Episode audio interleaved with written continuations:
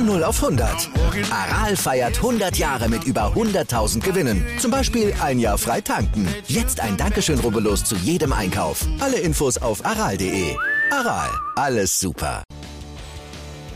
Damit hallo, herzlich willkommen zum AVD Motor- und Sportmagazin mit Christian Danner, unserem Sport 1-Experten im Studio. Und zugeschaltet ist uns der dreifache DTM-Champion René Rast, der bis heute noch den Titel inne hatte. René, guten Abend. Schönen guten Abend zusammen, hallo. Und wir sprechen dann auch noch mit dem frisch gebackenen neuen DTM-Champion heute in der Sendung. Maximilian Götz haben wir dann also im Interview. Die Themen, klar, wir schauen auf die DTM. Was für ein verrücktes Saisonfinale am Norrisring. Die zwei großen Titelkandidaten bekämpfen sich gegenseitig und am Ende gibt es einen lachenden Dritten. Außerdem schauen wir auf die Formel 1 und besprechen den großen Preis der Türkei. Und wir blicken auch etwas voraus. Wie sieht die Mobilität der Zukunft aus? Dazu hat Christian ein Interview mit Jean-Marc Finot, dem Senior VP von Stellantis, geführt. Also das heute bei uns in der Sendung. Jetzt erst einmal zur DTM, denn ihr beide wart am Wochenende am Norrisring. Also gerne mal, Christian, deinen Eindruck von diesem wirklich sehr brisanten, wilden Saisonfinale. Ja gut, erstens mal muss man sagen, dass der Norrisring, so wie er stattgefunden hat, eine Wohltat war. Das heißt, man hat gesehen, äh, unglaublich viele Zuschauer, eine tolle Stimmung, eine, eine, einfach diese tolle Atmosphäre dort, das war mal das Erste.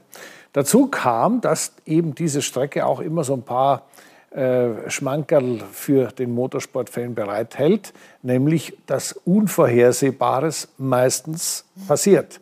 Und ich glaube, da hat uns der Norrisring dieses äh, Wochenende mit ganz besonders vielen äh, Unvorhersehbarkeiten äh, beglückt. Und das hat natürlich Spaß gemacht, dazu zu schauen. Äh, tolles Racing, aber auch natürlich ein bisschen Chaos, was da dazwischen kam. Ja. Es war auf jeden Fall amüsant. René, wie stark haben Sie mitgefiebert, mitgezittert? Wie war es für Sie? Ja, ich war ja auch äh, mittendrin statt nur dabei, kann man wirklich sagen. Auf der einen Seite natürlich äh, für, für Sat1 dort als, äh, als Co-Kommentator oder als, als Experte, sage ich mal, in manchen Bereichen. Natürlich hat Christian den, den Hauptteil übernommen. Ich war ja nur in der Startaufstellung dort. Ähm, und natürlich dann auch ähm, ja, unseren Fahrern ein bisschen unter die Arme greifen. Ähm, einfach ein bisschen aushelfen. Aber es war, wie Christian sagte, eine ganz, ganz tolle Atmosphäre am Norrisring. Tolles Wetter gehabt, zwei Tage Sonnenschein pur, keine Wolke am Himmel äh, volle Tribünen, ähm, tolles Racing und natürlich ein Finale, ähm, das so unvorhersehbar war, wie sich äh, fast keiner vorstellen konnte. Und als Mentor von Kelvin van der Linde, der eben bis zuletzt ja noch mitgekämpft hat und äh, so aussichtsreich lag, also gerade vor diesem Wochenende noch. Wie groß ist die Enttäuschung, äh, wie es dann am Ende, gerade am Sonntag gelaufen ist? Natürlich ist die Täuschung da, gar keine Frage. Man muss wirklich realistisch sagen, dass die Chancen für Kelvin natürlich ähm, am Sonntagmorgen sehr, sehr gering waren. Und er ist schon mit einem Punkterückstand zum Norrisring angereist. Und äh, wie gesagt, heute waren die Chancen wirklich sehr, sehr, sehr gering. Und da musste wirklich ein Wunder passieren, ähm, damit, damit er die, die Meisterschaft gewinnt. Dieses Wunder war dann äh, Kurzzeit zum, zum Greifen nah. Ähm, aber es hat am Ende dann nicht gereicht. Aber ich glaube, im Endeffekt fürs erste Jahr in der DTM kann, äh, kann Kelvin wirklich, wirklich stolz sein auf das, was er erreicht hat. Ein dritter Platz in der Meisterschaft. Und ähm, ja, ich glaube, darauf kann man aufbauen.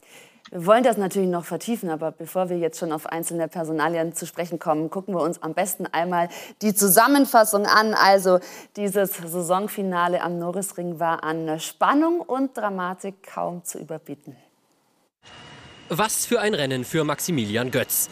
Der gebürtige Franke fährt im eigenen Wohnzimmer am Norrisring als erster durchs Ziel und das von Startplatz 5. Die Ausgangslage vor dem Start ist klar. Gesamtführender Liam Lawson startet auf 1, sein Verfolger Kelvin van der Linde auf 2. Doch bereits in Kurve 1 gibt es viel Kontakt um van der Linde, der dadurch zwischenzeitlich auf Platz 7 zurückfällt. Lawson hingegen hat später Glück, dass bei diesem Überholmanöver nach dem Kontakt mit Philip Ellis nicht mehr passiert. Und auch Van der Linde muss zum Schluss nochmal alles zeigen, um an Lawsons Teamkollege Nick Cassidy noch vorbeizukommen. Am Ende ist es Maximilian Götz, der nach einem starken Rennen und einigen Überholmanövern jubeln darf. Ayun Maini wird Zweiter, Lawson Dritter, Van der Linde wird Vierter. Die Entscheidung um den DTM-Titel 2021 verschiebt sich auf Sonntag. Es bleibt weiterhin spannend vor dem letzten Rennen der diesjährigen DTM-Saison. Die Titelentscheidung 2021 in der DTM. Und die beiden Meisterschaftsführenden, wie gestern in Reihe 1, Liam Lawson im Ferrari im Sprint zur ersten Ecke und der Schwarze mit der 3. Kelvin van der Linde innen über den Curb, rempelt beide Ferraris raus. Gleich mal Kontaktsport in der ersten Kurve. Der absolute Wahnsinn. Der Meisterschaftsführende aus dem Rennen, Fragezeichen, Rückwärtsgang bei AF Corse. Und das Ganze nochmal von Kelvin van der Linde ausgesehen. Er rauscht da innen über den Curb. Die Rennleitung hatte schon vor dem Wochenende gesagt, das ist eine Verletzung des Strength Limits, berührt den Ferrari vom Hauptrivalen Liam Lawson und bekam dafür eine 5-Sekunden-Strafe. Liam Lawson dann in langsamer Fahrt und überall Gefechte. Kelvin van der Linde gegen Philipp Ellis. Es geht um den Titel und das war spürbar. Der Konter von Ellis innen gegen Kelvin van der Linde, Maximilian Götz, Dani Runkadea, allesamt auf AMG GT3-Fahrzeug. Send out the car. Send out the car. Das Kommando für Liam Lawson in der Box. Und da war was kaputt beim AF Corse Ferrari. Zu Ende gefahren, das Ganze in der Hoffnung, vielleicht noch irgendwie in die Punkte durch Ausfälle der Konkurrenz zu kommen. Und Winward mit Doppelführung im Mercedes hier gegeneinander. Lukas Auer, der Schwarz-Weiße, schon zwei Saisonsiege. Philipp Ellis gestern Geburtstag gehabt. Doppelführung für Winward. Und dann endlich der Boxenstopp, der verzögert losging, weil erstmal fünf Sekunden Strafe für Kelvin van der Linde. Going now, start finish. Die Ansage für Kelvin van der Linde, wo Philipp Ellis und auch Maximilian are Götz sind. Hinter ihm. Also guter Stopp für Kelvin van der Linde. Beide mussten zu diesem Zeitpunkt gewinnen, trotz der Probleme bei Liam Lawson. Und dementsprechend hart wurde es dann hier zwischen Maximilian Götz mit der 4 und Kelvin van der Linde mit der 3. Berührung. Achtung. Jetzt versucht sich Kelvin van der Linde zu wehren. Hunkadea will da auch noch mitmischen. Und es hatte eine Berührung gegeben, die Folgen haben sollte. In langsamer Fahrt Liam Lawson. Der Angriff da. Die 4, das ist Maxi Götz. Und Achtung, jetzt die Berührung. Und da war offensichtlich was kaputt gegangen. Denn jetzt die rechte Front von Maxi Götz an den linken Hinterradreifen von Kelvin van der Linde. Dann im Schöller S, der Ab Sportsline Audi. Kelvin van der Linde mit dem Dreher. Reifendefekt zugezogen. Das Ganze natürlich bei dem Zwischenfall mit Maximilian Götz. Hier dann das endgültige Aus der Hoffnungen für Kelvin van der Linde. Und dann war klar, was kommen musste. Nicht schön für den Rennsportpuristen, aber verständlich. AMG Mercedes, die Teamregie, die Strategie. Lukas Auer ebenfalls die Tür aufgemacht für Maximilian Götz. Alles im Sinne der Meisterschaft für den 35-Jährigen aus Ochsenfurt, der dann hier und heute in seinem Wohnzimmer seinen größten Tag feierte. DTM-Champion 2021, Maximilian Götz. Natürlich die Emotionen spürbar. I don't know what to say. I don't know what to say, but this is the greatest feeling ever had. And I'm being so proud about you and the teamwork with, with us the whole year. And I didn't expect this, but it is just, oh my God. I can't believe it. Das der DTM-Champion. Da ist der Pott, da ist das Ding, die Lebensgefährtin, der Papa. Viele Tränen aufgelöst bei der Familie Götz. Und der größte Erfolg in seiner Laufbahn, der größte Tag in seiner Karriere. Es muss ein unglaubliches Gefühl sein. Dann auch noch ausgerechnet hier, denn er ist Mitglied im Nürnberger Motorsportclub.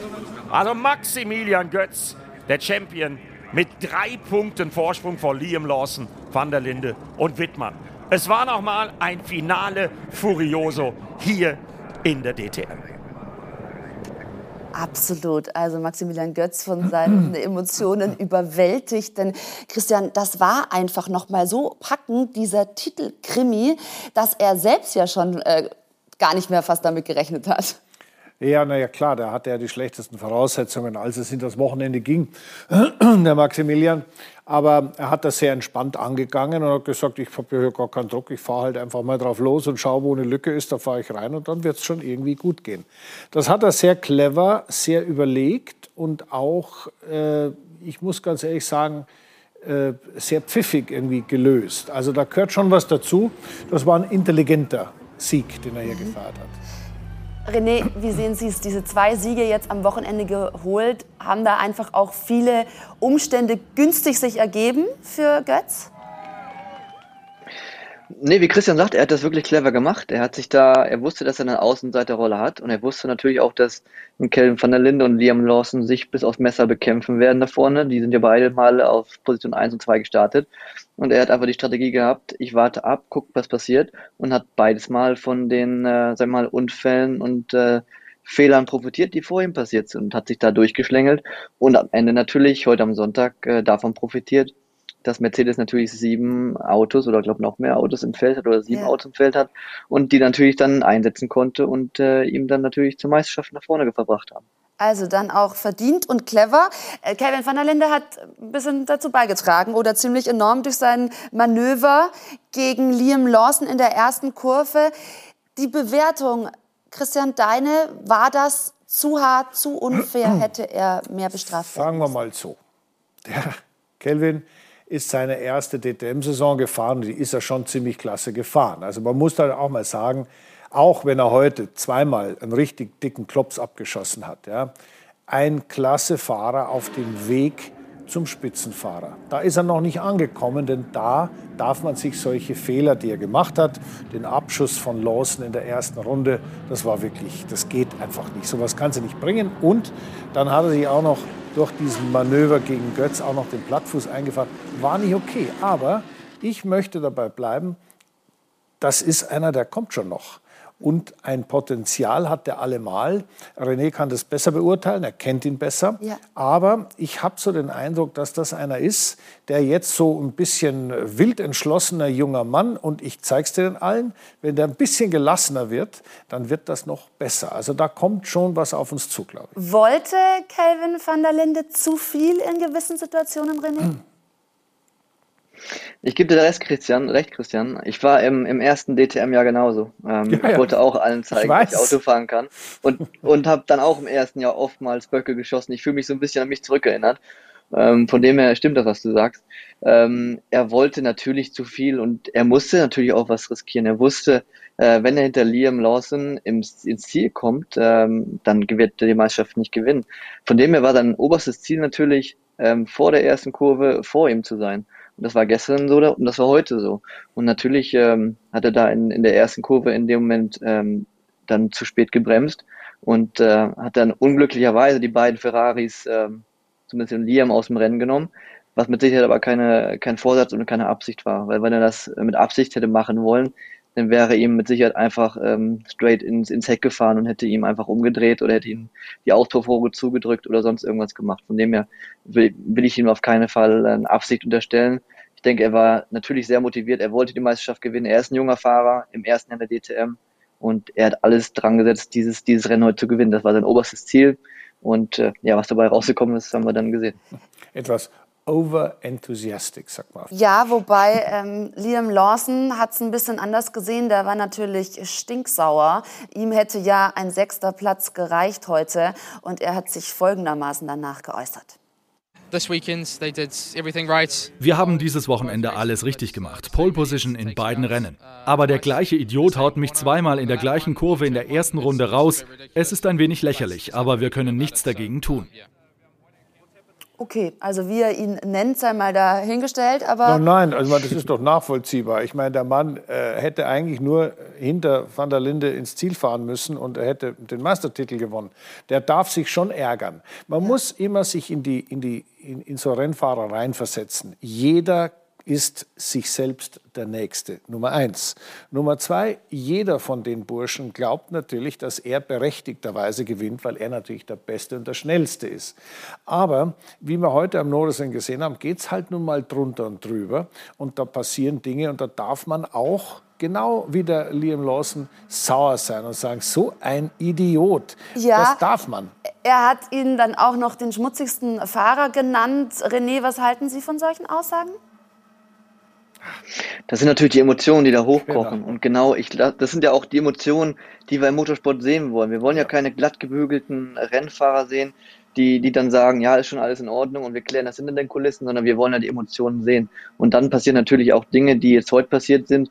Ähm, das ist ein 19-jähriger Fahrer. Ich, als ich 19 war, kann ich mich erinnern, habe ich auch mich in die Ecke gesetzt und Dinge gesagt, die ich nicht sagen wollte, gar keine Frage. Und äh, wie Christian sagt, man muss sich in den Jungen reinversetzen. Er ist 19 Jahre, stand kurz vor seinem äh, ersten Titel wahrscheinlich in der großen Motorsportserie und dann äh, in der ersten Kurve zweimal in beiden Rennen, ähm, sag ich mal, dass einem sowas passiert. Natürlich ist man, ist man da sauer. Von dem her äh, kann ich das natürlich voll nachvollziehen.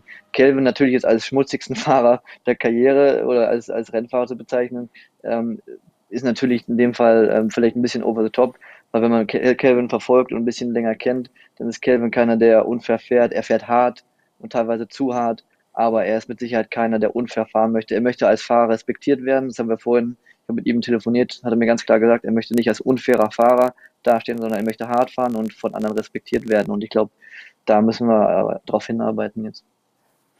Ja, das ist genau so, wie René sagt. Und äh, ich meine, man muss natürlich auch eines bedenken. Äh, der, der, Liam Lawson hat auch zum ersten Mal in diesen Gewässern äh, oder in diesen Höhen, in dieser Luft des Top-Motorsports sich befunden. Und da wird er in seiner Karriere noch ein paar andere äh, Kaliber treffen, die ganz anders fahren, als äh, Van der Linde das jetzt mhm. gemacht hat. Ich glaube, das wird sich alles irgendwo einpendeln. Und wenn diese Fahrer in zwei, drei, vier, fünf Jahren mal ihren zweiten, dritten Titel geholt haben und entspannt, aber auf höchstem Niveau gegeneinander fahren, werden wir auch da, ich sage mal, eine etwas weniger rumpelige Art und Weise sehen, wie man miteinander umgeht. Ja. Denn äh, eins sollte man vielleicht dazu auch noch sagen, äh, Gerhard Berger, der Chef der ITR, hat ja gesagt, er möchte nicht überregulieren. Er möchte nicht immer eingreifen und sagen, das darf man nicht, das darf man nicht. Es ist Produktionswagensport, Tourenwagensport, GT-Sport. Da darf auch mal gekämpft werden. Da fliegen schon mal die Fetzen. Äh, das in die richtige Richtung zu bringen, ist nicht einfach. Aber so ganz ohne ist es auch blöd. Also das passt schon alles. Das geht in die richtige Richtung. Geht definitiv in die richtige Richtung. Ein Gedanke, der auch im Beitrag angeklungen ist, die Stallorder von Mercedes, dann ähm, Maximilian Götz eben durchzuwinken. Schlecht für den Rennsport? Fragezeichen, René? Wer die DTM schon länger verfolgt, der weiß, dass es gang und gäbe ist in der DTM, dass man zum Ende des Jahres sich auf den Fahrer konzentriert, der die Meisterschaft gewinnen kann. In dem Fall hat natürlich mit Mercedes jetzt dieses Jahr einen, einen großen Vorteil gehabt, weil sie im Winter gut gearbeitet haben, äh, gute Teams hatten, viele Autos im Feld hatten, die sie dann natürlich am Ende des Jahres nutzen konnten, um dem, um dem Maximilian Götz zu helfen. Ich glaube auch ein, wir müssen vor allem den Lukas Auer mal hervorheben, welche Leistung er in den letzten vier, fünf, sechs Rennen erbracht hat. Ähm, gestern so wie heute, auch in Hockenheim, ähm, oft ganz, ganz vorne gewesen. Heute muss er den Sieg hergeben. Ähm, von dem her Lukas Auer für mich einer der Top-Favoriten auf, auf den nächsten jährigen Titel, wenn er weiterfährt.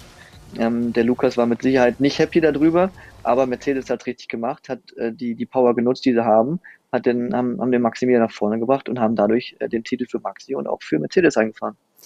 Also ich finde, das war wirklich ein hochklassiges Saisonfinale. Und Christian, so eine spannende Saison, so offen bis zum Schluss. Nur drei Punkte Unterschied dann am Ende zum, zum Champion. Was für eine Aussagekraft hat das über die DTM?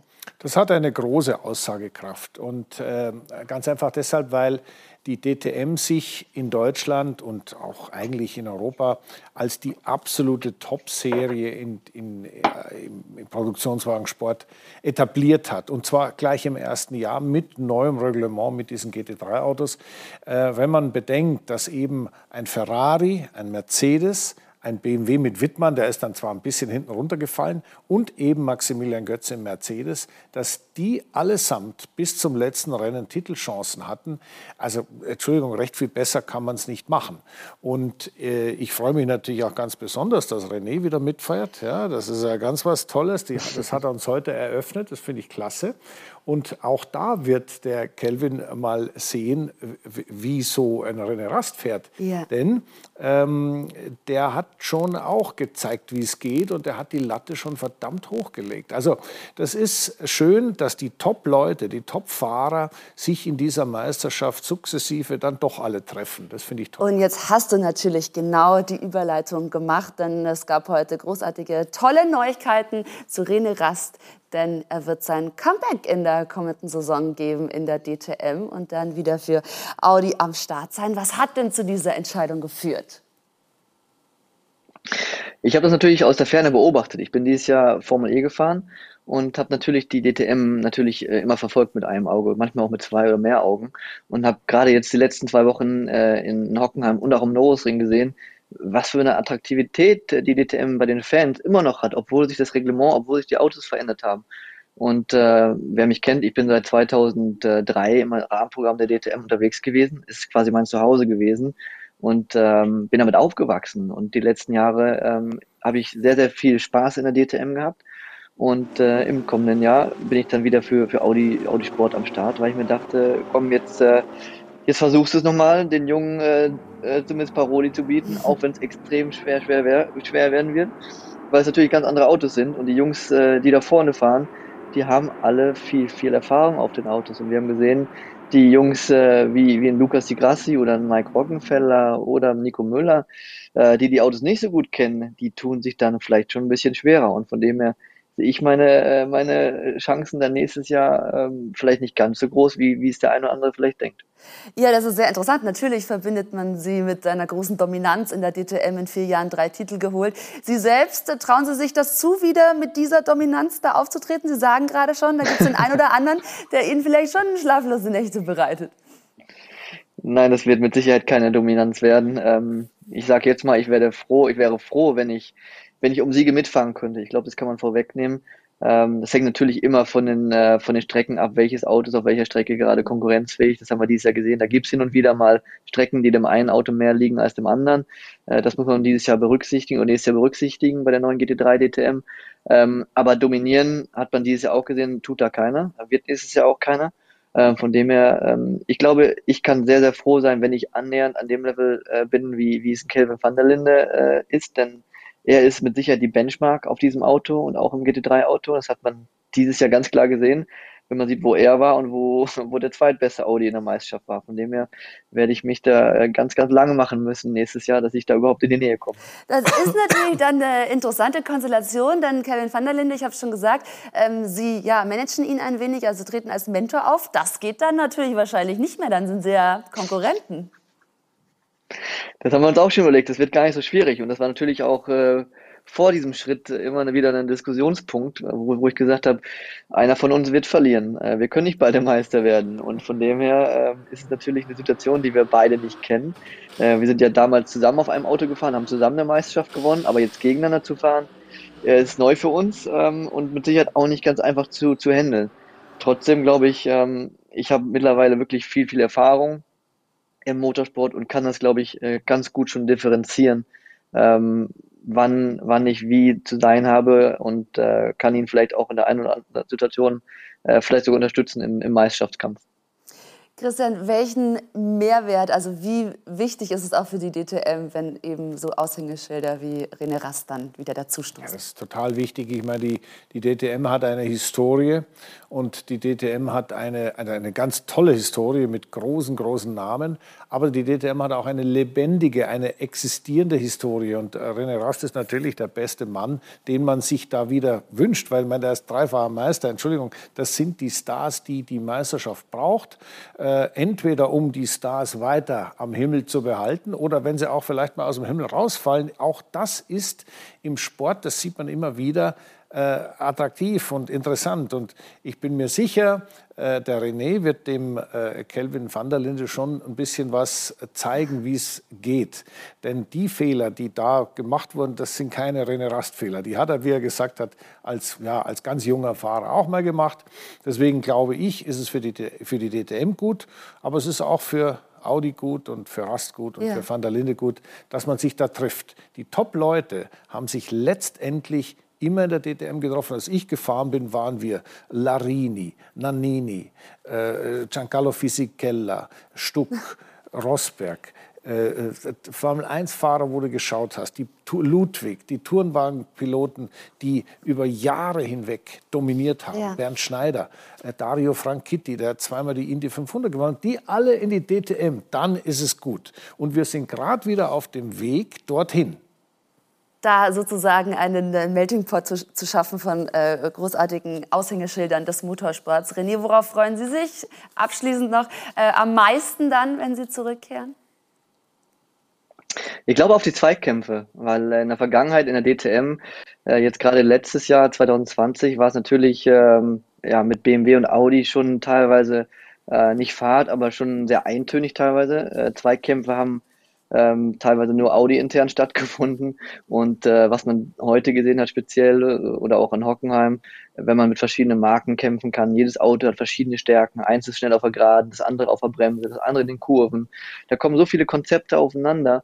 Und ich glaube, diese Zweikampfkämpfe, die werden extrem interessant und äh, ich werde mit Sicherheit äh, einen höheren Puls haben äh, als, als ähm, in den vergangenen Jahren der DTM, weil ich wahrscheinlich einfach viel mehr in Zweikämpfe verstrickt sein werde. Und ich glaube, da freue ich mich jetzt schon drauf. Und wir freuen uns natürlich auch, das ist toll für die DTM, die Fans freuen sich riesig. Also René Rast, äh, ja, viel Erfolg, viel Spaß dabei. Es ist ja noch ein bisschen hin, also Vorfreude ist auch eine gute. Genau. Äh, an dieser Stelle bedanken wir uns fürs Gespräch und wir danke hören auch. uns wieder. Tschüss. Schönen Abend euch noch. Macht's Ciao, gut. Danke euch. Ciao. Und dann wollen wir jetzt, wie angekündigt, natürlich den aktuellen DTM-Champion hören. Also er hat sich die begehrte Trophäe geschnappt. Maximilian Götz und wir haben mit ihm im Vorfeld dieser Sendung ein Interview geführt. Und wir sind jetzt mit dem neuen DTM-Champion verbunden. Maximilian Götz ist uns zugeschaltet. Herzlichen Glückwunsch natürlich. Wir freuen uns, dass Sie sich die Zeit für uns nehmen. Und nehmen Sie uns gerne mal mit. Das war ein hochemotionales Wochenende. Wie ist denn Ihre Gefühlswelt im Moment? Ich kann es ja gar nicht beschreiben, muss ich ehrlich sagen. Es ist wirklich äh, sehr, sehr emotional. Äh, ich habe ehrlich gesagt nicht damit gerechnet, dass wir ähm, von Platz 8 heute äh, den Titel holen können. Ähm, da waren zwei andere Jungs noch ähm, ja, daran beteiligt, dass es so gekommen ist. Äh, am Ende hat, glaube ich, die Ruhe und die Gelassenheit äh, gesiegt äh, vor den Jungs, die vielleicht ein bisschen zu hitzköpfig waren heute und äh, vielleicht äh, es übertrieben haben. Am Ende ähm, sind wir vielleicht, wie man so schön sagt, die lachenden Dritten. Ähm, ich, ich wäre super zufrieden gewesen mit Platz 3 am Ende, aber dass jetzt hier der, der, der, der, der große Pokal steht mit 1 drauf, es ist schon äh, sehr, sehr verrückt und ich kann es noch gar nicht wirklich fassen. Und jetzt sind Sie eben lachender Erster. Und haben Sie eigentlich so ein bisschen auch drauf spekuliert, dass eben die zwei Hitzköpfe vorne, also Liam Lawson und Kelvin van der Linde, sich da gegenseitig etwas rauscrashen? Man kann natürlich im Vorfeld viel äh, planen oder diskutieren und wir waren zusammengesessen im Meeting vorm Rennen und ich kenne den Kelvin, ja, also ich war ja schon lange gegen ihn rennen und es war klar, dass er auf der Innenseite äh, all in geht, weil es ist seine Chance ähm, überhaupt gewesen, heute äh, an dem Leben vorbeizukommen. Und das ist aber wieder so endet wie, wie gestern. Das heißt, die Jungs haben nichts gelernt aus gestern. Es war gestern ja auch eine kritische Situation, eher heute noch schlimmer als gestern. Und auf einmal waren da zwei Ferraris geparkt ähm, in, in, der Grundekehre. Und ähm, im ersten Moment habe ich es gar nicht gerafft, dass es äh, die zwei Ferraris sind. Da, ich habe zwei Autos stehen sehen. Und dann hat mein Ingenieur mir gesagt nach der ersten Runde, hey, Liam ist out. Jetzt hat, äh, nächstes Opfer ist der, der Kelvin. Und am Ende, ja, war das so, dass ich eigentlich äh, passiv war und, und in dem Moment eigentlich nur versucht habe, meinen Job zu machen. Ich hatte einen guten Start natürlich ins Rennen und auch eine, eine gute Pace am Anfang. Und am Ende haben, glaube ich, die anderen beiden auch äh, ja, ein bisschen dazu beigetragen, dass es so gekommen ist. Ja, und was ging Ihnen da durch den Kopf, als Sie dann die Info bekommen haben, also Liam ist out, äh, den haben Sie also schon mal äh, nicht mehr auf der, auf der Rechnung. Ähm, war das dann der Moment, wo Sie sich selbst gedacht haben, okay, heute wird das was? Ja, ich habe gedacht, okay, äh, viele haben gesagt vom Rennen Maxi, bleib entspannt, ja, das ist ein Heimrennen, du hast gestern gewonnen, es kann nur noch besser werden. So, äh, die, die, die Kirsche auf der Torte fehlt noch und vielleicht passiert's. Und äh, das Rennen kam zu mir, muss man sagen. Äh, wir haben, wie gesagt, von Platz 8 nicht damit gerechnet, dass es so, so gut geht. Aber ich war dann direkt hinter Kelvin und äh, wir haben versucht, früh zu stoppen. Wir haben auch da sehr viel uns Gedanken gemacht, wie wir am besten die Strategie fahren. Und äh, am Ende war das äh, genau richtig. Ich war in der Lage, dann Druck zu machen auf Kelvin, er mit kalten Reifen aus der Box raus und hat mir dann eine verpasst äh, aus der Grundekehre, äh, aus, aus dem Dutzendteich raus. Und äh, das war auch so eine Situation, wo ich dachte, okay, jetzt hat äh, entweder alles, jetzt hat oder, oder nichts. Und, und ich, hatte, ich hatte das Glück, dass ich das Auto überhaupt gefangen habe. Es war wirklich eine extreme, extreme Berührung und er dadurch einen Reifenschaden sich eingefahren. Mhm. Äh, und, und sie haben sich äh, eigentlich beide selbst aus dem Rennen genommen, beziehungsweise sich die Chancen genommen, weil, wie gesagt, vielleicht die Erfahrung oder die, die, äh, der Druck vielleicht mehr war wie bei mir. Ich habe gesagt, du, alles, was jetzt kommt, ist noch äh, das Krönchen obendrauf. Und äh, natürlich, dass äh, Lukas Auer und Philipp Ellis mitspielen und äh, mir auch ein bisschen helfen. In dem Fall muss man ganz klar sagen, er hat natürlich dazu beigetragen, aber ich glaube, das wird jeder machen in der Situation, äh, mir da ein bisschen Support zu geben. Aber im Endeffekt haben die anderen beiden sich selbst eliminiert. Ja, und Sie haben auch gerade dieses harte Racing dann eben angesprochen mit Kelvin van der Linde und äh, den Reifenaufschlitzer. Also Sie haben das so gesehen, dass ähm, er, ihn, er Sie quasi touchiert hat, in dem Moment dann also auch ähm, froh waren, dass da Sie nicht mehr mit irgendeiner Strafe oder sowas belegt werden konnten? Also auf, auf keinen Fall. Also ich meine, ich habe einen Undercut versucht aus dem letzten Kurve raus und das ist eigentlich typisch für diese äh, Kurve. Und ich komme ja schon ein paar Jahre her. Also vielleicht äh, ist dann doch mein gehobenes Alter für einen Motorsportler in dem Moment äh, zum Vorteil. Ja, es ist nicht immer ein Vorteil, unbedingt der Älteste oder mit der Älteste im Feld zu sein, aber in dem Fall ähm, habe ich Ruhe bewahrt und ich wusste, okay, ähm, die Chance musste nutzen. Ich war neben ihm in dem Moment, er macht die Tür zu und wir berühren uns und ich habe das Auto fast verloren. Also ich, ich habe gedacht, in dem Moment, das, das war's, es ist vorbei. Und dann ist er noch vor mir geblieben aber dann mit dem Reifenschaden dann ein paar Kurven später äh, quasi liegen zu bleiben. Ich glaube, das war für mich dann so der Punkt, wo ich gesagt habe, okay, jetzt dann hast du wirklich reelle Chancen, das Ding zu holen. Und dass dann AMG ähm, das super macht, ich glaube, äh, mit der Strategie und mit, mit, äh, mit allen Entscheidungen, die getroffen wurden, ich glaube, das war dann ähm, im Endeffekt noch der letzte Kick äh, dafür. Aber ohne, dass die anderen beiden sich so selbst im Weg rumstehen und, und sich selbst schwer machen, ich glaube, ähm, ja, das, das, wie gesagt, das Rennen kam zu mir und wir haben es, äh, glaube ich, super umgesetzt. Haben Sie dann mit, mit Auer und Elias auch irgendwie noch angestoßen, weil die beiden haben Sie dann vorbeigelassen. Also Sie haben die Mercedes-Strategie schon angesprochen. Also das hat natürlich dann auch Ihren Sieg begünstigt. Ja, natürlich. Ich meine, äh, wenn man zurückguckt, zurückguckt in die Vergangenheit, es, es, waren, es war klar, dass wir drei äh, die Chance haben, Meister zu werden. Also Liam, Kelvin und ich.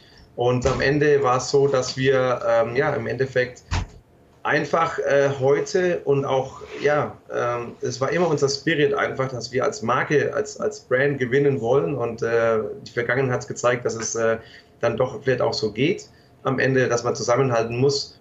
Und äh, deswegen auch ein Dank an Mercedes AMG und natürlich aber auch an den lieben Renngott, der heute vielleicht auf meiner Seite war oder an, an den Wochenende auf meiner Seite war, weil der Grundstein für das Ganze war natürlich auch der Sieg gestern von Platz 5 auf 1 und heute von 7 oder von 8 auf 1 ich glaube, ähm, wenn es jemand äh, vor dem Wochenende gesagt hätte, dass du zwei DTM-Rennen gewinnst, einen Titel holst und ähm, im Qualifying nicht so gut absteigst, weil das war immer unser Problem eigentlich, ähm, muss man sagen, in den letzten Rennen waren wir nicht gut in, in dem Part äh, und den Titel trotzdem zu holen, ist, glaube ich, ähm, man kann, glaube ich, nicht mehr äh, erwarten. Wirklich ein großartiger Erfolg. Jetzt also den ersten DTM-Titel eingefahren. Wie feiern Sie den und was kommt eigentlich jetzt noch? Sie müssen natürlich erstmal genießen. Ja, also auf jeden Fall. Ich meine, äh, ich habe es gesagt, ich war hier zum ersten Mal äh, vor 25 Jahren als kleiner Bub und habe Autogramme gesammelt von den Legenden, die mir heute den Pokal quasi überreicht haben. Und das ist eine, eine extreme Genugtuung für mich und, und für, für meine Karriere. Das ist mit Sicherheit der größte Erfolg, den ich einfangen konnte. Ähm, aber wie gesagt, du wirst nicht Meister in einem Rennen. Ähm, es entwickelt sich über die Saison und wir haben von Anfang an gezeigt, dass wir in den Testfahrten schon ähm, dabei waren. Und ich kann mich erinnern an unser erstes Gespräch, äh, dass ich ähm, ja, für die oder zu den Favoritenkreis gehört habe und ähm, dass wir es am Ende umsetzen konnten. Da gehört natürlich ein bisschen Glück dazu. Und äh, natürlich, jetzt wird gefeiert mit dem Team, mit der Familie, mit Freunden. Und ich glaube, das wird nicht nur heute so sein, sondern auch die nächsten Tage. Ich glaube, das dauert ein bisschen, bis man das realisiert. Und äh, dass jetzt mein Name mit den ganz, ganz Großen genannt wird, das war für mich immer ein Traum und eine Illusion. Und äh, es wahr. Und ich glaube, das ist, ähm, was mir keiner mehr nehmen kann. Das sei Ihnen wirklich sehr gegönnt. Also ein Wahnsinnserfolg, DTM-Champion 2021. Maximilian Götz, vielen Dank fürs Gespräch. Feiern Sie noch schön und genießen Sie natürlich den Erfolg. Das werde ich. Schöne Grüße und wir sehen uns nächstes Jahr. Wir sehen uns. Und dieses Interview haben wir also vor der Sendung aufgezeichnet, denn natürlich ist Maximilian Götz jetzt mit der Meisterparty beschäftigt. Logisch. Und das ist auch gut so. Jetzt wollen wir uns mit der Formel 1 befassen. Das Rennen heute in Istanbul, der große Preis der Türkei. Es hätte eine ja, große Aufholjagd von Lewis Hamilton werden sollen und so ist es gelaufen. Spitzenrennsport auf Sport 1, präsentiert von Romoto, Ihr Fahrzeugmarkt im Internet. Strafe für Lewis Hamilton. Wegen eines Motorentausches muss der Weltmeister in Istanbul an Position 11 ins Rennen gehen. Teamkollege Valtteri Bottas dafür auf der Pole vor Max Verstappen und Charles Leclerc. Der Finne Bottas behauptet die Führung beim Start und dann gibt es eine Berührung von Gasly mit Alonso. Hier, der dreht sich raus, kann aber weiterfahren. Gasly kassiert eine 5-Sekunden-Strafe. Und die bekommt auch Fernando Alonso wenig später aufgebrummt nach dieser Aktion gegen Mick Schumacher, der am Ende 19. wird. Lewis Hamilton arbeitet sich nach vorne. Bremsduell mit Sergio Perez, der muss über die Linie der Boxengasse fahren. Sanktioniert wird er nicht. Der Spanier bleibt hartnäckig. Was für ein Fight. Er will den Führenden der Fahrerwertung nicht kampflos vorbeiziehen lassen und behauptet sich. Perez beendet das Rennen auf Platz 3. Sebastian Vettel wagt als einziger den Wechsel auf Slicks und das rächt sich. Nach einer Runde ohne Grip muss er erneut in die Box. Er wird enttäuschender 18. Das hier sind die abgefahrenen Intermediates von Hamilton. Er wird sieben Runden vor Schluss an Position 3 liegend zum Boxenstopp gerufen. Das passt ihm gar nicht. Am Ende reicht es nur zu Platz 5.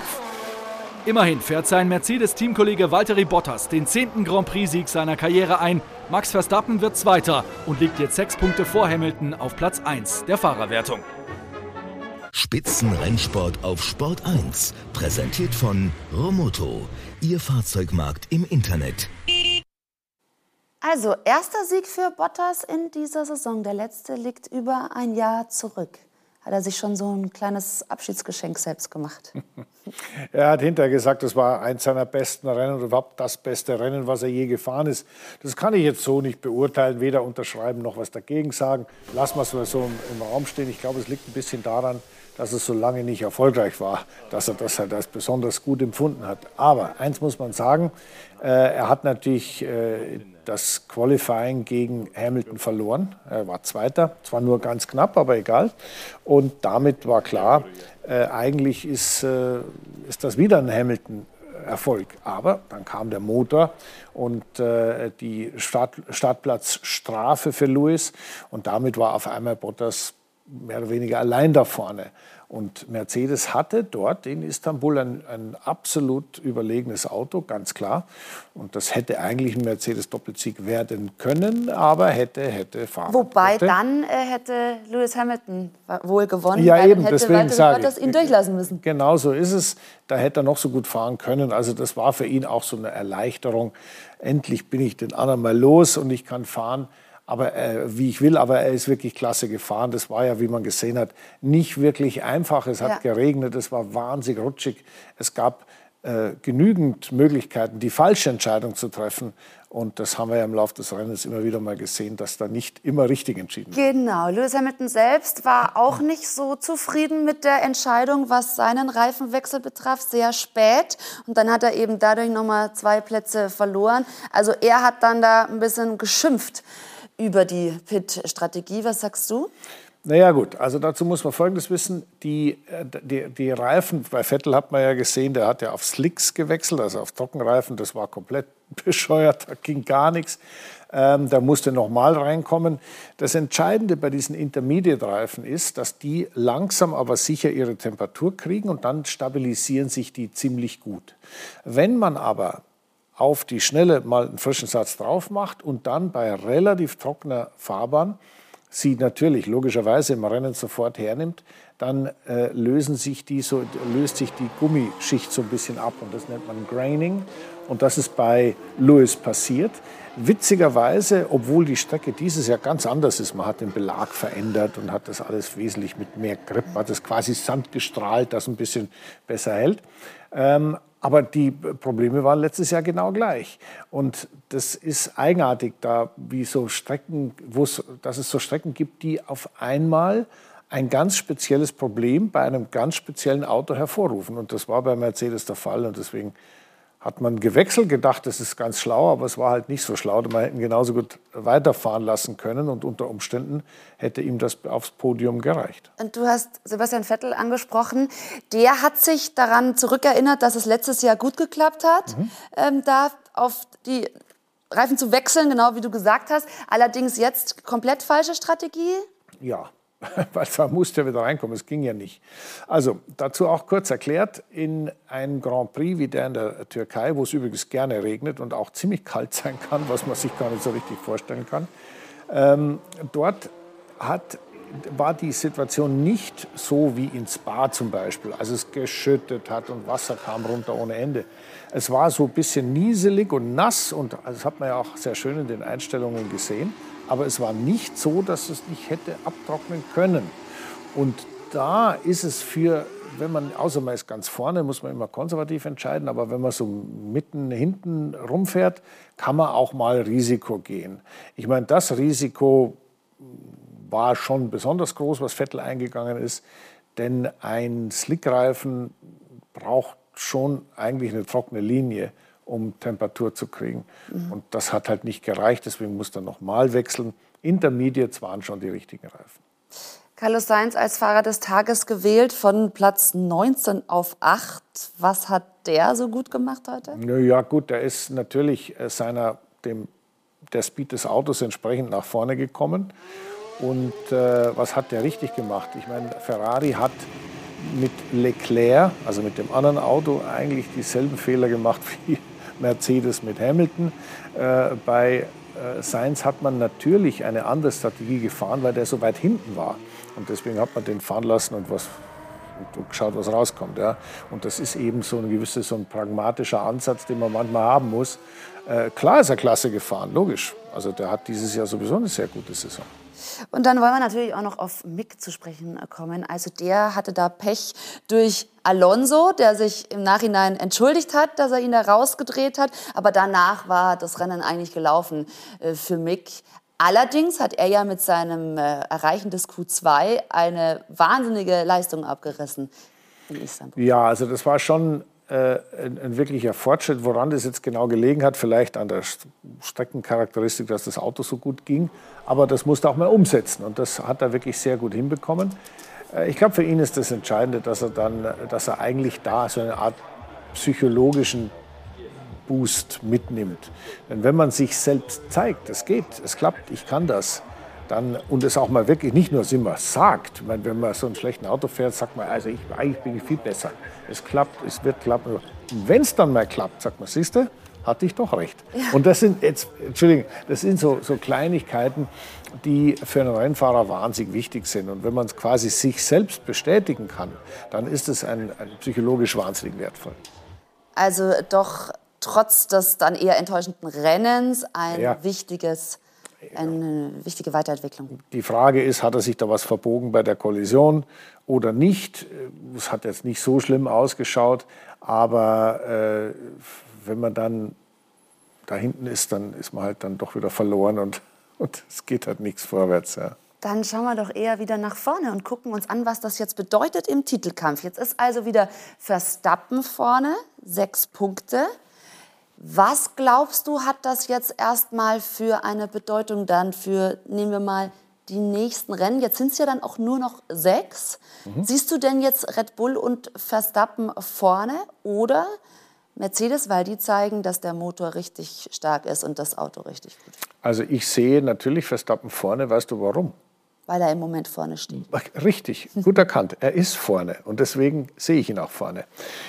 Ich sehe den Zweikampf zwischen den beiden allerdings nach wie vor ausgeglichen das, was wir in der Türkei gesehen haben, war, ich sage jetzt mal, kein in Anführungszeichen normales Rennen. Da ging es schon ein bisschen drunter und drüber. Da gab es ein paar Reifenthemen, die man hätte anders regeln können. Ein Regenrennen ist immer ein bisschen speziell. Also, das ist nicht repräsentativ. Da kannst du es nicht sagen, ah, da ist, das war jetzt der Umschwung, jetzt ist der Red Bull wieder vorne. Sondern ich glaube, die fahren so auf Augenhöhe die nächsten paar Rennen gemeinsam weiter durch die Landschaft. Und wir werden erst ganz, ganz, ganz am Ende in Abu Dhabi den Weltmeister haben. Äh, der Lewis war überlegen im Training und diese Motorgeschichte, das, das ist natürlich etwas, ja, da hast du richtig angesprochen. Die Motorgeschichte ist natürlich etwas, was man bei Mercedes nicht kannte, dass man da einfach auch mal Motoren wechseln muss, weil man keine mehr hatte oder weil die auch kaputt gegangen sind. Das ist zum allerersten Mal in dieser Motorgeneration passiert. Ähm, man hat das, bei Red Bull gibt es das auch. Meine, die haben ihren Honda auch getauscht, aber halt in, in, beim letzten Rennen. Und äh, jetzt, das, was wir da gesehen haben, war halt ja, zehn Plätze weiter hinten. Das ist halt auf so einer schwierigen Strecke, bei schwierigen Bedingungen, nicht ganz so leicht. Aber jetzt sind sie ja wieder auf Richtig, Augenhöhe, was die aber Motoren angeht. Wird denn äh, der Motorwechsel nicht auch eine ganz ja, große Bedeutung dann haben in diesem letzten Titelkampf, weil jetzt ist er gewechselt, jetzt haben sie natürlich, Mercedes steht mit dem Auto einfach auch noch stärker da. Warum denn? Weil auch heute gezeigt wurde, also ein äh, Bottas fährt richtig stark, der Mercedes hat halt gezeigt, die Motorenleistung ist auch jetzt nochmal verstärkt durch den Wechsel. Nein. Natürlich ein Augenmerk. Nein. Die Motoren sind gewechselt worden wegen Zuverlässigkeit, nicht weil sie jetzt mehr Leistung haben oder weil sie auf einmal ganz toll sind. Das, was man hier speziell beim Regenrennen kannst, 50 PS mehr haben, das vergiss es, das, da drehen die Hinterräder eh immer durch. Vergiss es. Das, was wir jetzt haben, ist, dass die wieder einen Motorenpool haben, aus dem sie ohne Startplatzstrafe und ohne die Gefahr, dass einer der Motoren kaputt geht, mhm. kaputt geht. Das ist das Mercedes-Problem gewesen. Die Saison zu Ende fahren können. Honda hatte das schon vorher und haben deswegen vorher wechseln müssen. Und deswegen glaube ich nicht, dass du sagen kannst, jetzt Mercedes, das ist ja derselbe Motor, das ist ja nichts anderes. Er ist nur neu und geht nicht so schnell kaputt. Das ist der einzige Unterschied. Du sagst also Autos auf Augenhöhe. Absolut Fahrer und die Motoren auch. Was hältst du dann davon, dass die Zweitfahrer eine Rolle spielen? Also ein Perez heute hat sich wahnsinnig gut behauptet gegen Hamilton. Ja, das ist ganz entscheidend. Ich meine, ähm, beim letzten Rennen ist ein Verstappen Zweiter geworden. Bei dem Rennen ist ein, ein Hamilton eben nicht Dritter geworden, wie er hätte werden können. Das ist, da hat der Perez erledigt. Und das sind Sachen, die über kurz oder lang wichtig sind. Aber auch ein Bottas hat gewonnen und nicht der Verstappen hat gewonnen. Weißt du, das nivelliert sich so aus und die Nummer zwei Piloten haben in dieser Formel 1 Weltmeisterschaft eine wahnsinnig wichtige Funktion. Nicht nur, dass sie strategisch beim Standardrennen, das war jetzt nicht Standard, aber beim Standardrennen, äh, sage ich jetzt mal, taktisch verwendet werden können, um dem Gegner einen Boxenstopp äh, zu vermiesen. Das heißt also, wenn du reinkommst und, ja. und dann, weil der andere immer noch fährt, falsch wieder rauskommst, kannst du das nicht ummünzen in Speed. Und das ist genau das, wofür man die normalerweise benutzt. Dass es natürlich, wie jetzt, auch ganz praktisch ist, wenn einer gewinnt anstatt dem Gegner, ist sozusagen auch noch ein großer Vorteil. Und auch der Perez ist ja, der hat mehr Höhen und Tiefen als der Bottas, aber äh, das, was er heute gezeigt hat, war natürlich klasse. Ich meine, ja, ja. Der ist vor Hamilton ins Ziel gekommen, hat sich duelliert, haben wir ja gesehen, und hat ihm Punkte weggenommen. Genau deswegen ist er da. Glaubst du denn, dass es jetzt mit den Rennstrecken hm. so ist, dass die gewisse Vorzüge für Mercedes oder Red Bull dann haben? Wen Nein. siehst du da? Nein? Nein. Gar nicht, dass du, also beispielsweise jetzt, äh, sagen wir mal, die in den Höhenlagen mehr für Red Bull nimmst, wenn wir jetzt nach Sao Paulo, nach Mexiko gucken, oder dann ähm, die arabischen eher für Mercedes? Nein, Also ich glaube an das nicht. Und zwar, ich kann mich gut erinnern, als Michael Schumacher bei Ferrari gefahren ist und da war immer die große Frage, ja, was sind jetzt Ferrari-Strecken und was ist keine Ferrari-Strecke und wo ist der McLaren Mercedes besser? Vergiss es. Die sind auf einem Niveau und natürlich entscheidet die Tagesform. Natürlich gibt es ein paar Strecken, die der Mercedes nicht ganz so mochte oder der Red Bull nicht so mochte. Aber das ist vorbei. Jetzt haben wir wieder normale Strecken und dort wird auch normal auf Augenhöhe weitergefahren. Das heißt, was hast du aus diesem Rennen jetzt heute noch mal irgendwie mitnehmen können, wo du sagst, okay, das hat heute auch noch mal gezeigt, wie ich meine, Lewis Hamilton war in einer speziellen Situation. Demnach war es wie so ein Zwischenrennen, um sich wieder auf äh, Augenhöhe zu bringen. Sagen wir mal so, da war mehr drin für Hamilton als das Ergebnis, was er rausgeholt hat. Da war mehr drin. Man hat gesehen an Bottas, was für ein Speed im Auto war. Und man hat gesehen, mit welchen Schwierigkeiten Hamilton zu kämpfen hatte, was die Reifen und so weiter angeht. Also da war mehr drin. Wenn man das vielleicht ein bisschen geschickter, im Nachhinein ist man immer schlauer, ja, gelöst hätte, dann äh, hätte Hamilton auf jeden Fall auch als Dritter das Rennen beenden können. Aber das ist ja so schön, dass es nicht vorhersehbar ist. Und äh, auch Mercedes ist, macht mal einen Fehler. Also das ist nicht so, dass die äh, immer alles richtig machen. Die machen auch mal so, ist ja nicht wahnsinnig falsch mhm. gewesen, so ein bisschen. Ja, ja aber umso besser, wenn es wirklich bis zum Schluss spannend bleibt. Das hatten wir jetzt in der DTM, das können wir gerne auch in der Formel 1 vertragen. Es geht langsam in die Schlussphase der Formel 1, denn es sind nur noch sechs Rennen zu fahren und die letzten drei finden auf arabischem Boden statt. Also der Trend geht weg von Europa. Dass die Formel 1 gerne expandiert, ist lange bekannt. Doch das Wüstentrippel zum Saisonfinale stellt alles bisher Dagewesene in den Schatten. Der diesjährige Schlusspunkt der Saison ist Abu Dhabi, seit 2009 fester Bestandteil der Königsklasse. Doch davor geht es jetzt erstmals nach Saudi-Arabien, auf den Jeddah Street Circuit und nach Katar. Europa scheint immer mehr in den Hintergrund zu rücken und ein deutscher Grand Prix als fester Bestandteil des Kalenders ist wohl so weit entfernt wie nie zuvor. Mir tut es immer ein bisschen weh, wenn wieder ein Rennen mehr im Ausland stattfindet und die Formel 1 äh, nicht in Deutschland fährt. Das finde ich einfach schlecht. Also Qatar hätten wir nicht gebraucht, sage ich jetzt mal, sondern wir bräuchten Hockenheim oder Nürburgring. Mit Sebastian Vettel und Mick Schumacher sind gleich zwei deutsche Fahrer auch 2022 mit dabei. Und der Zandvoort Grand Prix hat am Beispiel Max Verstappen gezeigt, welches Euphoriepotenzial in der Luft läge. Doch das schwarz-rot-goldene Pendant zu Oranje wird es auf dem Hockenheimring oder dem Nürburgring in naher Zukunft nicht geben. Vor allem für die deutschen Fans ist total schön wäre, dass wir wieder deutsche Formel-1-Rennen haben, sprich Hockenheim oder Nürburgring. Ähm, denn wir haben deutsche Fahrer auch im Fahrerfeld mit Sebastian Vettel, Mick Schumacher. Und ähm, ich finde auch, da gehört ein deutscher Grand Prix ganz sicher mit dazu. Doch die Realität sieht anders aus. Es geht auch um die Wirtschaftlichkeit. Im Gegensatz zu den deutschen Standorten Antrittsgelder für Staaten wie Saudi-Arabien oder Katar kein Problem. Doch es geht um mehr. Menschenrechtsverletzungen und vor allem die ethische Frage, soll in diesen Ländern überhaupt gefahren werden?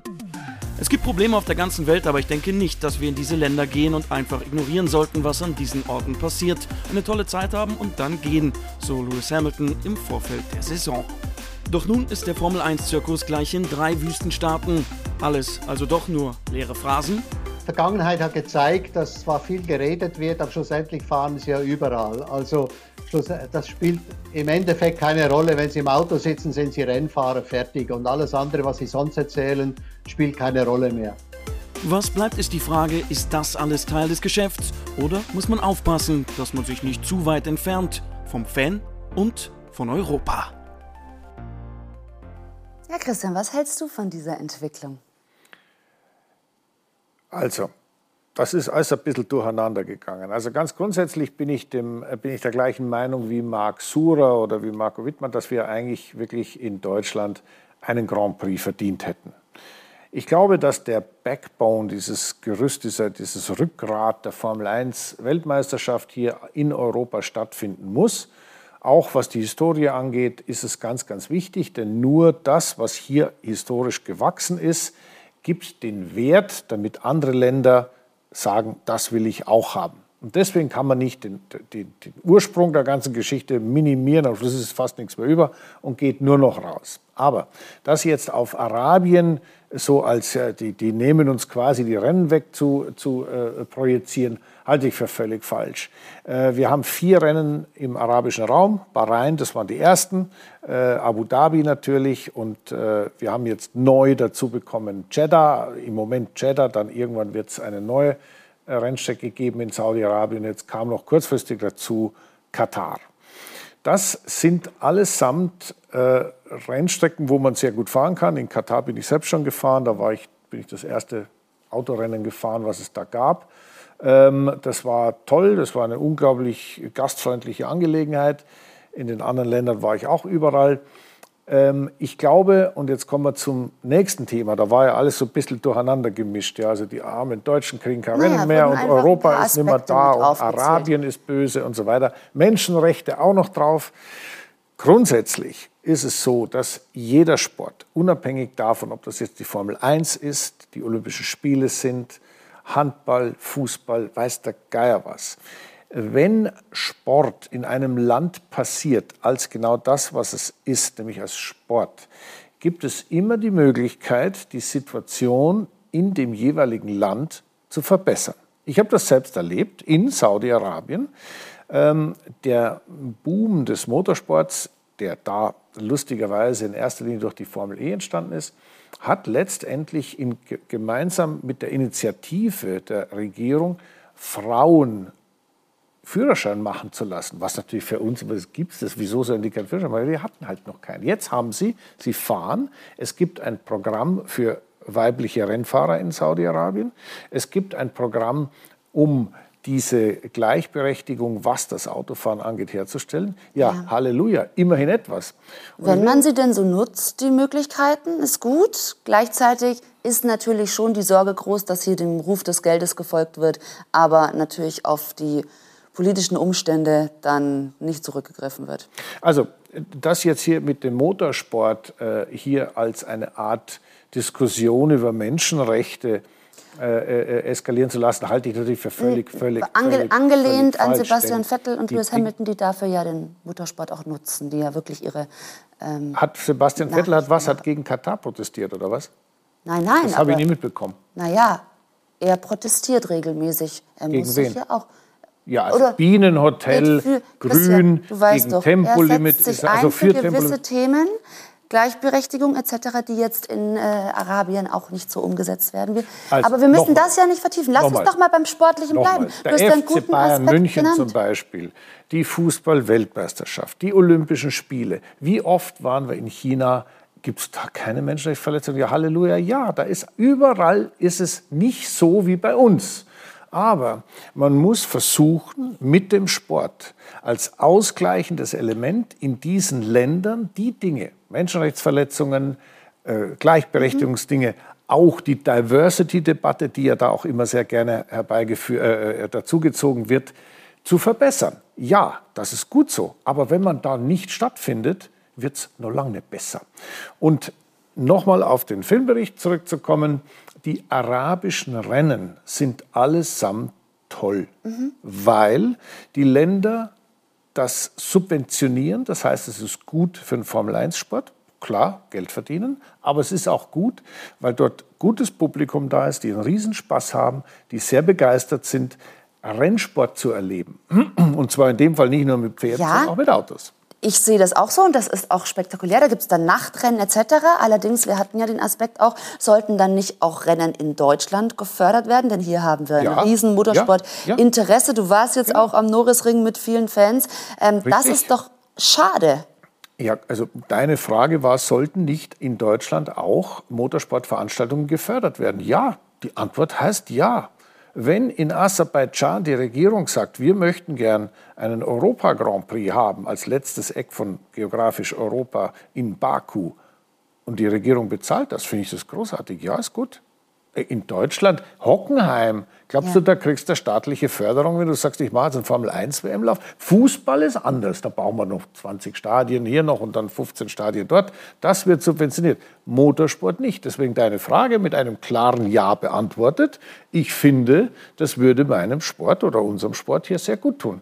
In Arabien ist das anders. Ist da finden sie es toll. Und wo wir gerade noch bei den Fans und beim Norrisring waren, du warst ja nicht nur abseits der Strecke unterwegs und als Kommentator, auch sondern auf auch der Strecke. auf der Strecke. Wie ist es gelaufen? Gut. Also einmal hätte ich fast gewonnen, einmal habe ich gewonnen. Einmal hast du gewonnen. Ah, das ist sehr gut. Auf dich ist Verlass, Christian. Danke. Nein, das war ein Spaßrennen. Turnwagen-Legenden. Äh, es sind alte, alte DTM-Autos aus der Generation, wo ich selbst gefahren bin. Tolle Veranstaltung, tolles Rennen, Tourenwagenlegenden. Bin gegen Klaus Ludwig und Hans-Joachim Stuck gefahren. Das habe ich ein Leben lang gemacht und jetzt immer noch. Wie schön. Das ist wunderbar. Und jetzt gibt es äh, zusammengefasst die News des Tages im Newsflash für Sie, liebe Zuschauer. Andretti plant Übernahme von Sauber. Bereits im September wurde das Interesse von Andretti zu einem Einstieg in die Formel 1 bestätigt. Nun berichtet die Plattform Racefans davon, dass Andretti Autosport eine Übernahme des Sauberrennstalls plane. Für Andretti wäre eine Investition in einen bestehenden Rennstall der leichteste Weg in die Formel 1. Bereits im März wurde dafür die Firma Andretti Acquisition Corporation gegründet. Aktuell ist Andretti Autosport in der IndyCar Series, den Indy Lights, der Formel E sowie Extreme E, zwei IMSA-Kategorien und der australischen Supercar Series vertreten. DTM Electric präsentiert Prototypen. Im Rahmenprogramm des finalen DTM-Rennwochenendes am Norrisring wurde am Samstag der neue Designprototyp für die DTM Electric präsentiert. Die neue Elektrorennserie wird für 2023 geplant. Die Optik des Autos bringt zum Ausdruck, wie wir uns eine voll elektrifizierte High-Performance-Rennsportserie vorstellen. Futuristisch, aerodynamisch, effizient, innovativ und durch und durch sportlich, sagte DTM-Boss Gerhard Berger. Bisher ist die Entwicklung des DTM Electric noch nicht abgeschlossen. Dennoch gibt es einige bekannte Details. Eine Leistungsfähigkeit von über 1000 PS und Spitzengeschwindigkeiten von deutlich über 300 km/h ein Space Drive System, also eine elektronische Lenkung ohne Lenksäule, sowie eine spezielle Batteriekühlung. Honda und Red Bull verlängern Zusammenarbeit. Trotz des Ausstiegs von Honda aus der Formel 1 nach der laufenden Saison 2021 haben Red Bull und Honda ihre Zusammenarbeit verlängert. Auch in der kommenden Saison soll Honda die Fertigung der Motoren als auch die Einsätze an der Strecke überwachen. In den kommenden Jahren soll Red Bull die Honda-Technologie übernehmen und mit Red Bull Powertrains eine eigene Motorabteilung aufbauen. Auch bei diesem Übergang bekommt Red Bull Hilfe von Honda, die einige Mitarbeiter zu der neuen Motorabteilung wechseln lassen. Bis dieser Übergang vollständig abgeschlossen ist, wird Honda der Formel 1 und Red Bull also noch erhalten bleiben. So, und jetzt, Christian, übernimmst du hier den Teil der Sendung, den nächsten. Du darfst äh, auch mal an äh, der Moderatorenposition, aber das bist du eh regelmäßig gewöhnt, ähm, aufgezeichnet haben wir dieses Interview unter der Woche. Christian hat sich mit dem Senior VP von Stellantis unterhalten, Jean-Marc Finot, und zwar über den Motorsport der Zukunft. Ein sehr ausführliches, interessantes Interview. Ja, und heute ist er hier, Jean-Marc Finot, ein ganz wichtiger Mann im Weltmotorsport. Welcome, Jean-Marc. Welcome uh, to our show here. Happy to be I'm, there. I'm very happy to have you, and of course, we can talk motorsports today. Um, obviously, there is a lot of history in the Peugeot with Le Mans, and there's uh, a lot of history in rally in Dakar.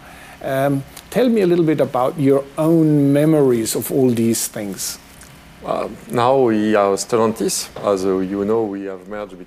Mittlerweile heißen wir Stellantis. Wir haben uns mit PSA und einigen weiteren Marken vor ein paar Monaten zusammengeschlossen und sind eine neue große Marke und haben eine schillernde Motorsport-Vergangenheit. Wir haben vor dem Zweiten Weltkrieg gestartet und sind mit Peugeot in Indianapolis gewesen. Damals haben wir das Auto einfach nur nach Amerika gebracht und dort gelassen, weil ein Rücktransport zu teuer gewesen wäre. Vor einigen Jahren haben wir dann eines dieser Autos zurückbekommen und es für mehr als 7 Millionen Euro versteigert. Vielleicht hätten wir es lieber behalten sollen.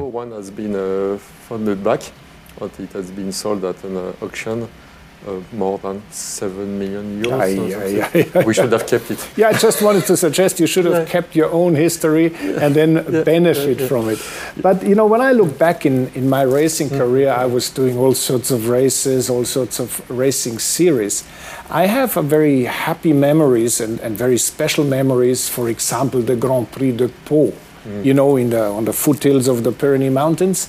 For me, it was always a big challenge to go there and to actually race there. And finally, eventually, I won the race and I was so happy Wow. because it was special. Did you experience something like that with your racing past? Uh, there are some uh, iconic places as a Pau. Uh, in uh, our, uh, portfolio of uh, brands, uh, we have Alfa Romeo that won the first time with uh, Fangio. Es gibt einige legendäre Orte wie Po. In unserem Markenportfolio haben wir Alfa Romeo, welche mit Juan Manuel Fangio 1951 die Formel 1 gewannen, und Maserati, die den Titel mit Fangio 1957 holten. Ich erinnere mich an ein Rennen mit Fangio in Monaco, wo es einen Unfall gab. Er hatte den Unfall noch nicht gesehen, aber hielt an, weil er sah, dass die Zuschauer nicht zu ihm schauten. Sie schauten auf den Unfall. Auch dieses Jahr hatten wir in Monaco ein aufregendes Rennen in der Formel E, als Antonio da Costa den Jaguar in der letzten Runde überholte. Das sind tolle Erinnerungen und Emotionen. Last uh, lap, uh, just uh, breaking, uh, getting out of the tunnel. It was a great Yeah. moment, a great emotion. You, you're happy to remember these things. Yeah. Yeah, I, I was there and I was actually doing the race for uh, the television. So I remember Felix uh, da Costa, Antonio Felix da Costa, very well when he did the move. And um, is there anything technically you remember, you know, like a special engine that uh, is still in the back of your head that you liked, or a special car that you particularly liked? I, I will stay on this uh, race because um, it, it was a very exciting. Ich bleibe bei diesem Rennen. Das war sehr aufregend. In der Formel E muss man sich die Energie einteilen. Zu Beginn waren wir weit vor dem Jaguar. Nach vier oder fünf Runden haben wir gesehen, dass wir aber zu viel Energie verbrauchen. Also mussten wir langsamer fahren und das andere Auto vorbeilassen und darauf hoffen, dass es am Ende des Rennens genau andersrum passiert. So ist es dann auch gekommen. Yeah, very good. I mean, uh, uh, this is something that helps you usually when you have a good strategy. You think a little bit better than the opposition. And uh, let's have a look now in a, a little film where we put together some of this history all over the world in all sorts of championships. We watch it together and then we continue talking a little bit more. Okay, thank you. Uh, We'll enjoy. Stellantis, ein neuer Name und doch ein alter Hase. Der Zusammenschluss von 17 erfolgreichen Marken zeigt, das hier ist keine Retorte, sondern Rennsporttradition im modernen Gewand. Und die Tradition lässt sich sehen. Die Legende von Le Mans wird auch von Stellantis mitgeschrieben. Drei Titel in Frankreich für Citroën und Peugeot. Wahrlich historisch. In der WRC sind gleich vier Hersteller der Stellantis erfolgreich. Lancia, Citroën, Fiat und Peugeot. 27 Konstrukteurstitel kann man hier auf sich vereinen. Die Konkurrenz kommt gerade einmal auf 20. Stellantis und die WRC teilen eine goldene Vergangenheit. Dazu kommen elf Titel in der härtesten Rallye der Welt. Dakar, Spektakel in der Wüste und wahrlich kein Sand im Getriebe. Citroën und Peugeot fuhren der Konkurrenz regelmäßig davon.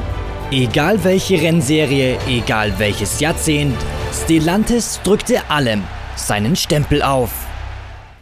Yeah, you see, there was a lot of different ways of motorsport, but a lot of exciting ways of motorsport. I mean, we saw we saw in the last picture the Formula E, the DS Teschita. Tell us a little bit about it because it was a very successful uh, uh, operation, uh, not only for one year but for a number of years. How do you see it? Uh, we have been racing in uh, Formula E uh, since uh, season two. Wir waren seit der zweiten Saison in der Formel E vertreten. Es waren aufregende Jahre. Wir haben die Formel E für die Marke DS ausgesucht, um die Aufmerksamkeit auf eben diese Marke zu lenken. DS wird bis 2024 voll elektrisch sein. Wir wollten also unsere Fähigkeit zeigen und beweisen, dass elektrische Antriebe funktionieren, eine Zukunft haben und auch Spaß machen. Das haben wir in der Formel E bewiesen.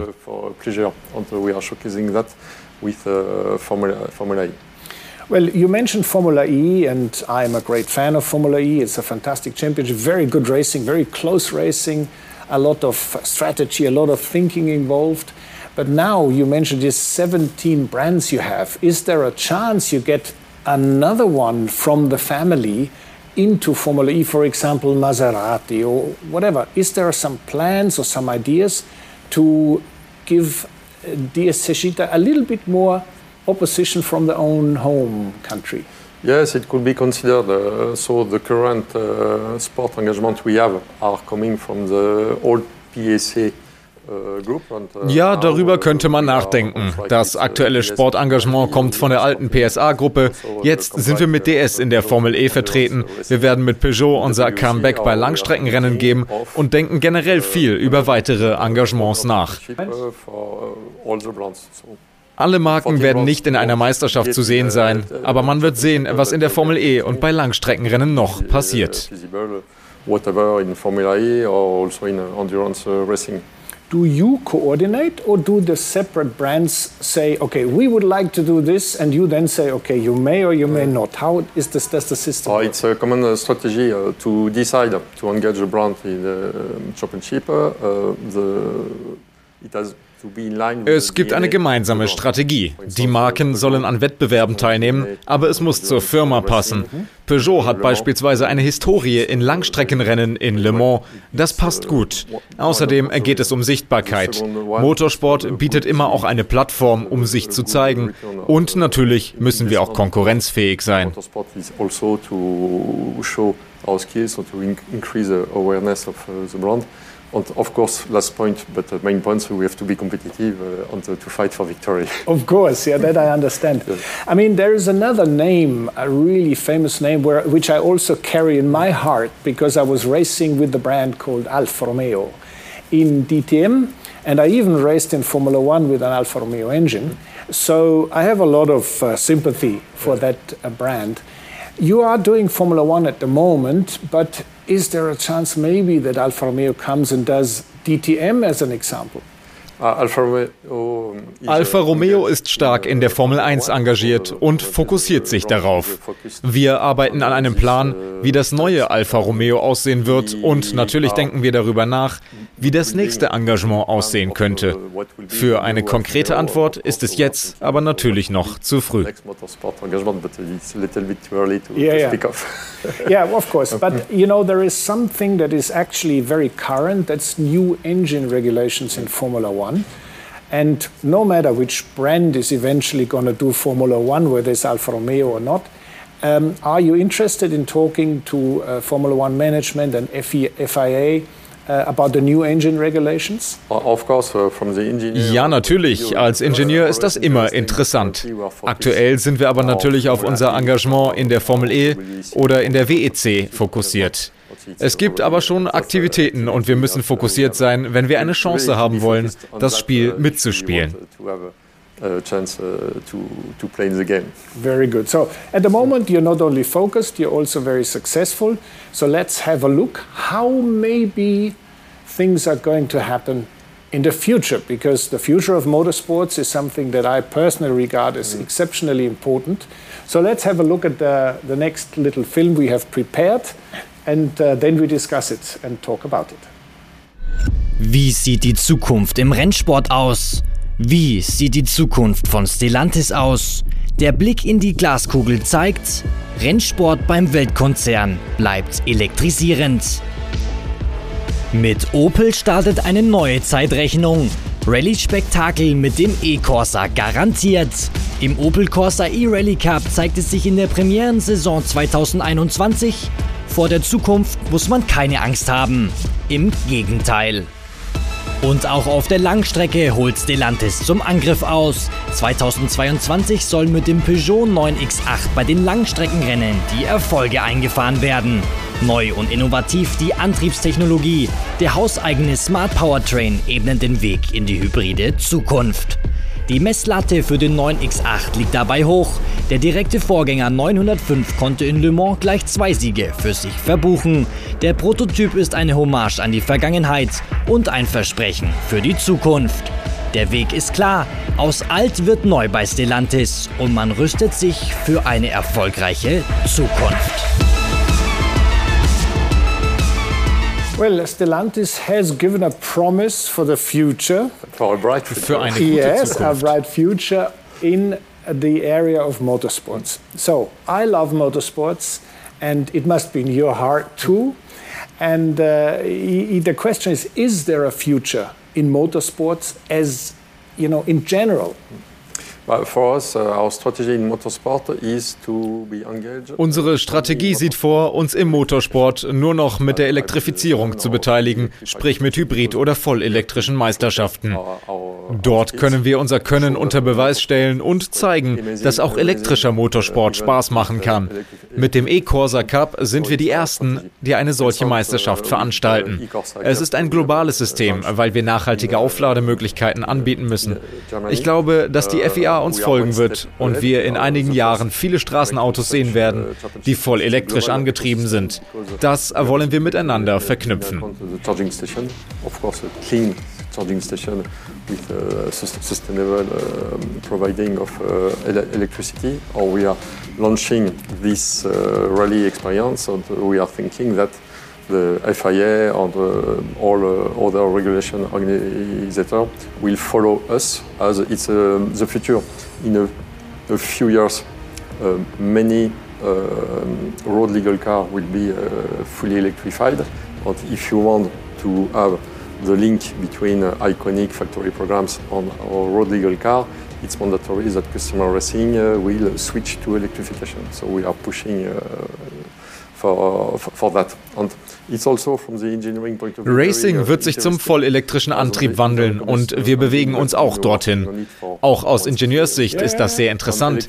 Klassische Antriebe sind recht ausgereift. Bei elektrischen Antrieben machen wir große Fortschritte.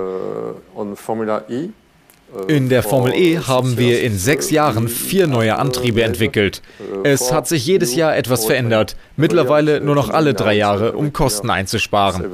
Aber um ein Beispiel zu nennen, um die Effektivität um 0,7 Prozent zu steigern, haben wir den kompletten Antrieb neu entwickelt. Das klingt nach wenig, aber bei einem 100-Kilometer-Rennen sind das 700 Meter. Das ist viel. But af- after a 100 kilometer race, it's 700 meter. Exactly, so it's, it's, a lot. it's yeah. huge. yeah, well, uh, uh, I appreciate that, and the fact that you are considering motor racing as a playground for technology, for improving, for becoming more efficient. I think it's very, very good. Um, however, uh, where do you think the technologies are going to be? Is there something new or different that you have in the back of your head, or maybe that is coming through motorsports, maybe towards the street car production? Yes, um, motorsport is a laboratory of uh, new technologies. Uh, of course, we won't carry over parts that will be developed uh, for our factory program because it's not the same stakes in terms of uh, weight, efficiency, cost, and number of parts uh, produced. But uh, it's the same way of thinking. Ja, der Motorsport ist ein Treiber der Technologie. Natürlich finden Teile aus dem Motorsport auch den Weg in die Serienautos, gerade in Bezug auf Gewichts- und Kostenreduzierung. Es werden die gleichen Fähigkeiten benötigt. Unsere Ingenieure kommen in den Motorsport und gehen dann den nächsten Schritt, um die Tools dann später an anderer Stelle einzusetzen, was wir dann einige Jahre später auch sehen. Der Motorsport zeigt das, was wir einige Jahre später in der Serie sehen. Das sehen Sie zum Beispiel in unserem neuen Peugeot 508 dieses Jahr. Das ganze Energiemanagementsystem basiert auf all dem, was wir bei den Rennen in Le Mans gelernt haben. Das gleiche System kommt also im Straßenauto und im Rennauto in Le Mans zum Einsatz. No, no, in uh, Le Mans, in a World End- Endurance car, it's, the same algorithm we are using of the both cars, the road legal one and the, the race car at Le Mans. I think it's fantastic. I mean, I had the pleasure. I drove the, the e Corsa, which was a lot of fun. I drove even the Formula One car, the Mercedes Lewis Hamilton's mm. car, which is a hybrid car. And it is very nice to see that the performance and the efficiency go hand in hand. And I'm glad to hear that you're using it to your very own benefit. But tell me, um, what about the venues? I mean, we've seen Dakar, we've seen rally, we've seen maybe rallycross in a stadium, mm. and of course the track, the, the, the usual uh, road racing circus. Where do you think the future is going to be, or do you have a preference? Uh, for us, um, we have chosen the Formula E because uh, that was the first Wir haben uns die Formel E ausgesucht, weil es die erste Rennserie mit vollelektrischen Einsitzern war und dazu noch CO2-neutral. Es ist der einzige Sport überhaupt, der voll CO2-neutral ist. Andere Serien wollen auch schnellstmöglich auf nachhaltigen Sprit umsteigen, manche schon 2022 und gehen so ihren Weg zur CO2-Neutralität. Bei Stellantis wollen wir die Freiheit der Mobilität in einer nachhaltigen Art und Weise angehen und diese Message über den Motorsport transportieren. Uh, we can support this uh, message by uh, our engagement in motorsport. Well, I, I, I'm really happy to hear that because for me personally, in all the years when I was driving racing cars, I always felt the engineering power, no matter whether you go Formula E racing, you go rallying, you go to the, the, the Indianapolis 500, whatever you want to do, the engineering power is very high. And um, can you basically coordinate this amongst your 17 brands to get the technology and exchange of technology, which will obviously increase the efficiency very much. Yes, uh, we have a, a, platform strategy in, in Stellantis and we have also Ja, wir haben eine Plattformstrategie bei Stellantis, uh, genauso auch beim Motorsport. Wir haben beispielsweise eine technische Plattform bei einem Peugeot und dort eine Lenksäule, die auch andere nutzen können. So you can have many I can IPs. Have well, Jean-Marc, thank you very, very much. And oh, thank you pleasure. in particular about the fact that you are looking very positively in the future of motorsports. Mm. And, Nur uh, optimistische Menschen haben Erfolg. Exactly, and I come from exactly that, that uh, department. So thank you very much for coming and thank you very much for giving us an, such a wonderful insight in the future. And I tell you what, we will keep the fingers crossed. And you know, with 17 brands, there's always one brand that fits to somebody that can keep the fingers crossed. Okay, thank you very much for sharing. And I count uh, on your support. Thank you. thank you. Ja, und mit diesem Optimismus beenden wir unsere heutige Sendung. Das war das AVD Motor- und Sportmagazin an einem spannenden Finalwochenende der DTM. Uns gibt's wieder am 31.10., also am Ende des Monats. Bitte vormerken. Dann wieder sonntags um 21.45 Uhr. Und jetzt geht's hier weiter mit den PS-Profis. Eine gute Nacht. Tschüss. Wieder live von Ihrem Toyota-Partner mit diesem Leasing-Auftakt. Der neue Toyota Jahreshybrid. Ab 179 Euro im Monat. Ohne Anzahlung. Seine Sicherheitsassistenten laufen mit. Und ja, ab ins Netz mit voller Konnektivität. Auch am Start die Toyota Team Deutschland Sondermodelle. Ohne Anzahlung geht's in die nächste Runde. Jetzt los sprinten zu Ihrem Toyota-Partner. Wie viele Kaffees waren es heute schon? Kaffee spielt im Leben vieler eine sehr große Rolle. Und das nicht nur zu Hause oder im Café, sondern auch am Arbeitsplatz. Dafür gibt es Lavazza Professional. Kaffee am Arbeitsplatz, der genauso lecker schmeckt wie in eurem Lieblingscafé. Die perfekte Kaffeelösung für jede Art von Unternehmen. Klein, mittel, groß. Ihr habt auf jeden Fall einen Kaffee, der schmeckt. Die richtige Motivation für eure Arbeitstage. Alle Infos zu Lavazza Professional findet ihr auf lavazzapro.de mit allen Kaffeelösungen für euer Büro.